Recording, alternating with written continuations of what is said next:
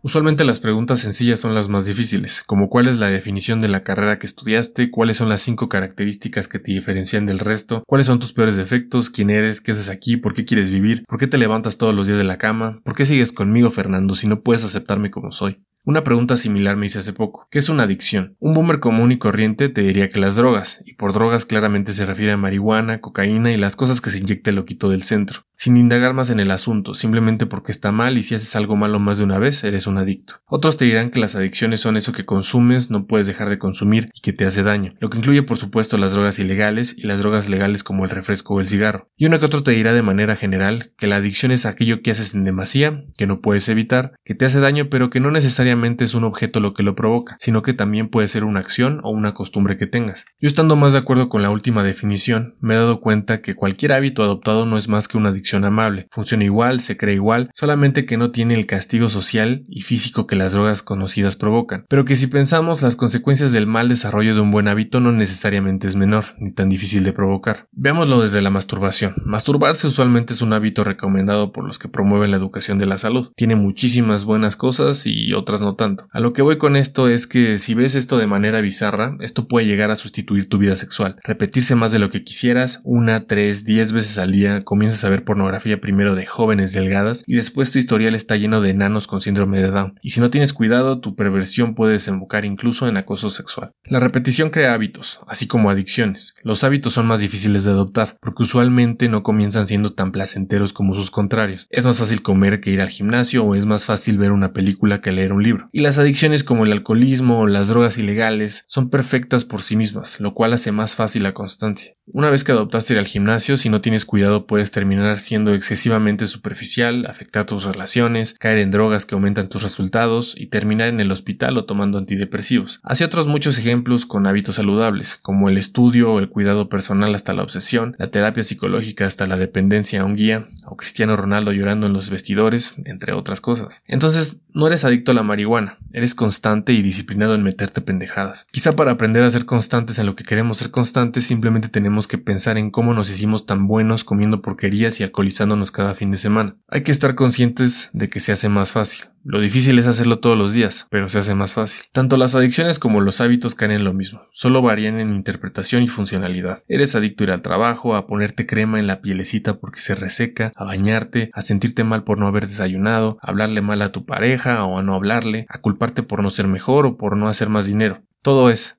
Y si todo es, entonces nada es. Porque las cosas son porque podemos compararlas con lo que no son, y sin un punto de comparación, no hay cosa. Querer diferenciar cosas tan similares simplemente es resultado de un choque entre el razonamiento propio y su convivencia con la sociedad, y esa convivencia crea limitaciones, pero el quitar todas las limitaciones significa remover todos los puntos de referencia y sin puntos de referencia nada existe. A pesar de eso no convoco a una revolución o un pensamiento pesimista. De hecho estoy a favor de las reglas, de las definiciones y los diccionarios, porque a fin de cuentas, ya sea que tenga razón o no, muy en el fondo el mundo real es uno. El mundo real es en el que estamos todos viendo cosas y todos tenemos acuerdos. Debemos creer en ese mundo real, porque el no creer en él solo nos quita las ganas de vivir, de sentir y de interpretar. Ser superficial a veces es mejor, dejar de pensar tanto las cosas es mejor, porque nos da la opción de querer darle sentido al sinsentido. La depresión a veces cae ahí, en no encontrarle sentido a nada y aunque técnicamente tengamos razón, no son más que pensamientos, y aquella persona que vive de pensamientos se queda encerrado en ellos y al abrir los ojos tristemente solo cuentan las acciones. No deberíamos de ser tan duros con nosotros mismos, no deberíamos de forzarnos a encontrarle o a quitarle sentido a las cosas, o simplemente no deberíamos de tratar de cargar con el peso de nuestras dudas. Es por eso que a veces entiendo la gente religiosa, que tal vez no son esas personas que creen únicamente en el pensamiento mágico, sino puede ser que en el fondo solamente sean personas que piensan tanto y tienen, tienen tantas cuestiones sin resolver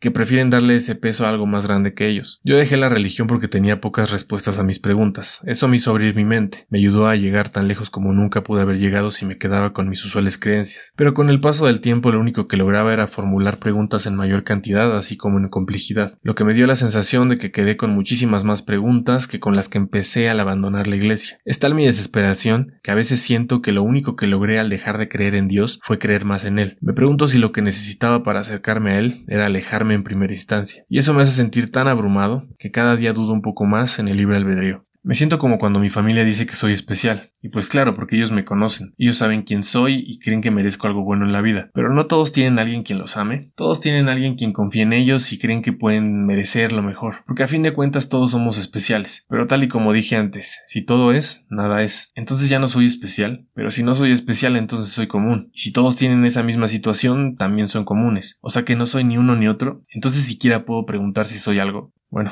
creo que quise salir de la depresión y entré de nuevo en el mismo episodio, pero como ya me conozco tengo una historia para bajar la tensión. Una mujer se encuentra con un hombre, lo nota muy agitado, demasiado para ser honestos. Sabe que muchas veces los consejos están de más para la gente que está viviendo momentos difíciles, así que comienza a contarle una experiencia. Me encontraba manejando mi auto de noche por la carretera, cuando de pronto un animal se cruzó y me sacó del camino haciéndome caer en un lago muy profundo. Utilicé la mayoría del oxígeno que tenía mientras me quitaba el cinturón de seguridad y en salir de mi automóvil hundiéndose. La noche era tan oscura que no sabía cuál era el fondo y cuál la superficie. Creí que ya no había nada que hacer y que iba a morir, así que dejé salir el poco aire que me quedaba. Las burbujas que salieron poco a poco se dirigían hacia arriba. En ese momento supe hacia dónde nadar. El hombre le pregunta que a dónde iba con todo eso. Ella le dice, cada que sientas que te estás ahogando, respira.